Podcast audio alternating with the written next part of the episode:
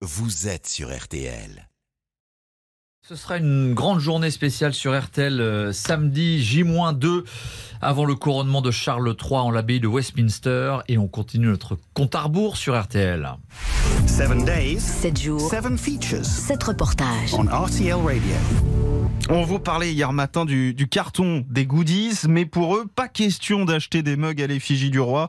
Euh, Depuis le début de son règne, les opposants à la monarchie, les républicains, se font de plus en plus entendre. Reportage de Marie Billon à York, dans le nord de l'Angleterre. Ils le crient à tue-tête et c'est aussi écrit sur leur bonnet, leur t-shirt, leur banderole Il n'est pas mon roi. C'est une déclaration de principe. Il est devenu notre chef d'État sans être élu. Au lieu d'un couronnement, nous devrions avoir une élection. Nous devrions avoir le choix.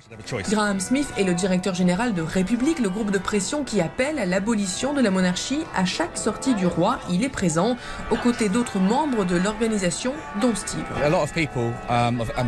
Beaucoup de gens aimaient la reine. Ils l'ont transformée en grand-mère de la nation. C'est du très bon marketing. Ils étaient pro-Élisabeth plutôt que pro-monarchie.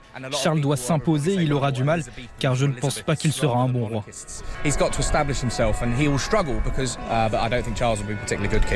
Tout comme Steve, Laura a décidé récemment d'agir pour que le Royaume-Uni devienne une république. Oui, c'est assez nouveau. C'est en voyant les funérailles de la reine que je me suis dit que ça devenait ridicule et que je voulais faire quelque chose. Et nous voilà. Les anti-monarchies restent peu nombreux, moins d'un quart de la population selon les sondages, mais ils espèrent que le couronnement leur offrira une plateforme pour convaincre. 7 jours, 7 reportages signés Marie Billon. J'en profite euh, pour vous recommander les deux podcasts de la rédaction. La lettre RTL de Buckingham qui vous plonge dans les coulisses du couronnement.